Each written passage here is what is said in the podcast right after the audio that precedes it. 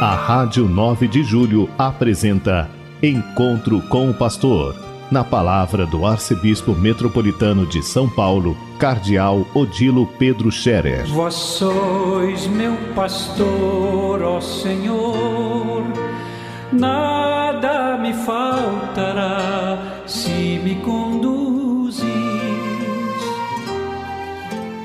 Queridos ouvintes da Rádio 9 de Julho, saudação e bênção para todos vocês neste dia 28 de abril, hoje é quinta-feira.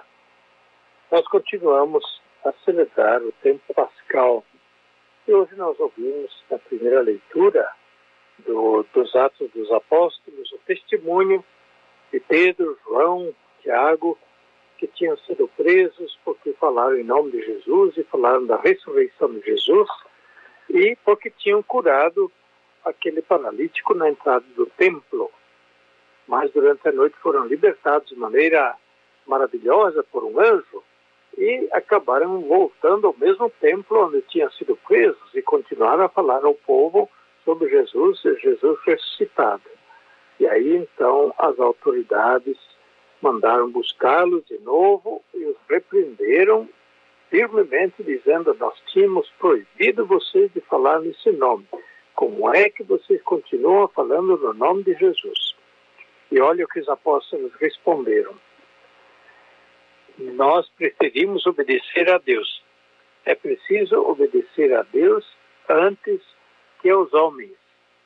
O Deus de nossos pais ressuscitou Jesus, a quem vós matastes pregando numa cruz. Deus, por seu poder, o exaltou, tornando-o guia supremo e salvador para dar ao povo de Israel a conversão e o perdão dos pecados. E disso somos testemunhas, nós e o Espírito Santo que Deus nos concedeu, e a todos aqueles que lhe obedecem. Então, as autoridades ficaram furiosas e quiseram matar os apóstolos também. E bem, olha esse testemunho com toda firmeza, com toda força e clareza.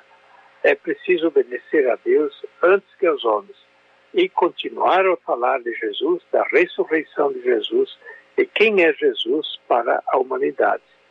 Talvez alguém hoje diria, mas eram fanáticos. Eram fanáticos, fundamentalistas, é o que se diz hoje por aí quando alguém tem palavra clara, firme de fé. Não, não eram fanáticos. Eles eram claramente é, entusiastas de Jesus Cristo que os tinha arrebatado, ele os tinha levado realmente. E eles estavam tão impressionados com a ressurreição de Jesus e também haviam recebido a abundância do dom do Espírito Santo e deram um testemunho muito claro de Jesus ressuscitado, testemunho da sua fé. É preciso obedecer a Deus antes que aos homens. E aqui está uma frase para a gente não esquecer. Em toda a nossa vida, em todas as circunstâncias, é preciso obedecer a Deus antes que aos homens.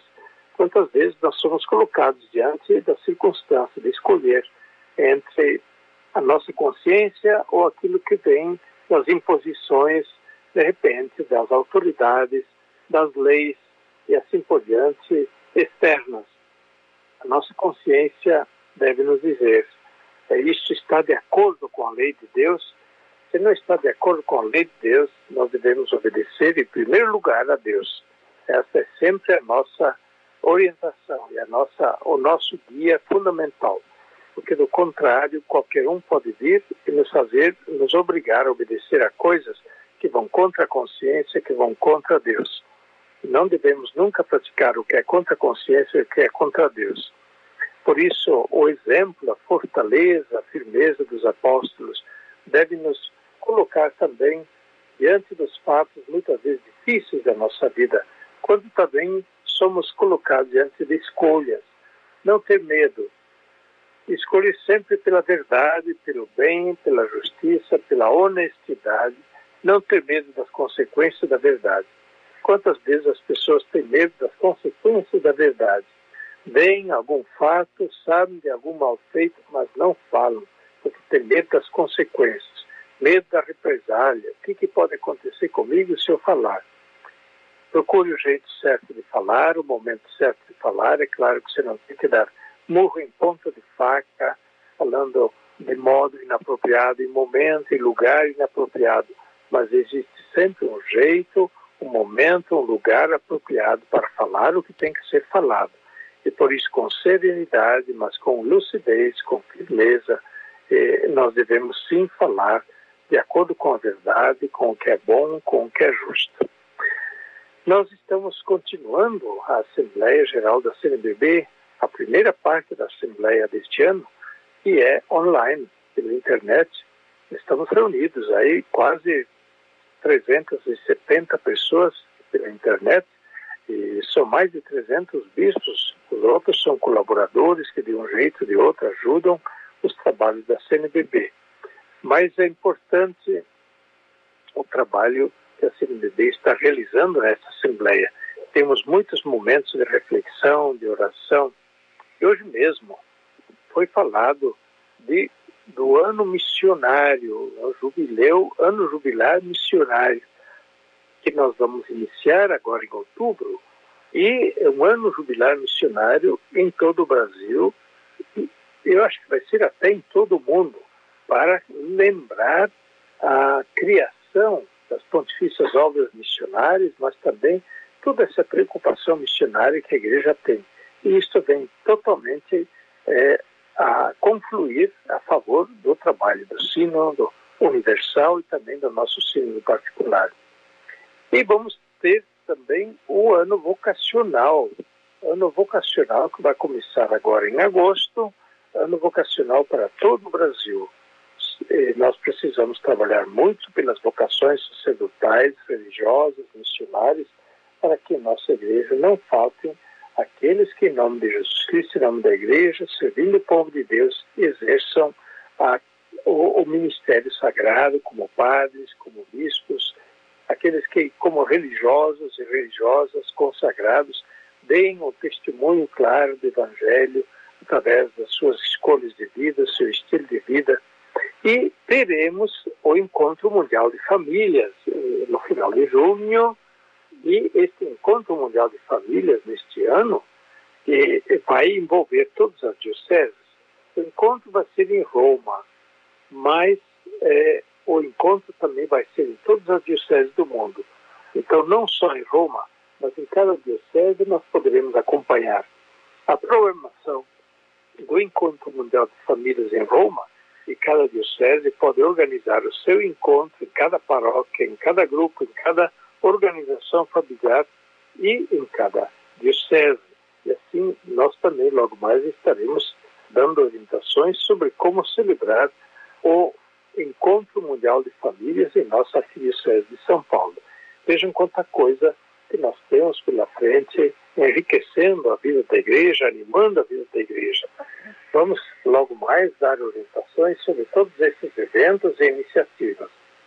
E é claro, temos pela frente, logo, volto a falar, nossa Romaria Aparecida. Neste domingo está chegando a missa em Aparecida da nossa Romaria será às 12 horas, portanto, chegar em tempo, não chegar em cima da hora, que não vai ter lugar.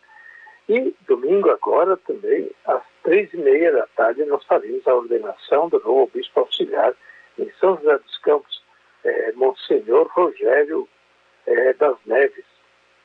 No outro sábado, dia 7, nós teremos a abertura da Assembleia Sinodal Arquidiocesana. Vai ser grande, bonito, momento importantíssimo da vida da nossa arquidiocese, que vive o sínodo arquidiocesano como um caminho de comunhão, participação e renovação missionária. Vocês veem que sempre o tema da missão, missionário, aparece, porque é uma grande questão da igreja atual. Isso precisa entrar mais e mais nas nossas famílias, nossas comunidades. Claro, dia 8, domingo, dia das mães, domingo do Bom Pastor, às 15 horas teremos a ordenação episcopal de Padre Cícero Alves de França, atual reitor do Seminário de Teologia, que vai ser ordenado bispo auxiliar de São Paulo, na Catedral da Sé. 15 horas, dia 8. Quanta coisa boa! Vamos anotando aí para participar. Deus abençoe a todos e os, e os confirme na sua fé. A bênção de Deus Todo-Poderoso, Pai, Filho e Espírito Santo, desça sobre vós e permaneça para sempre. Amém.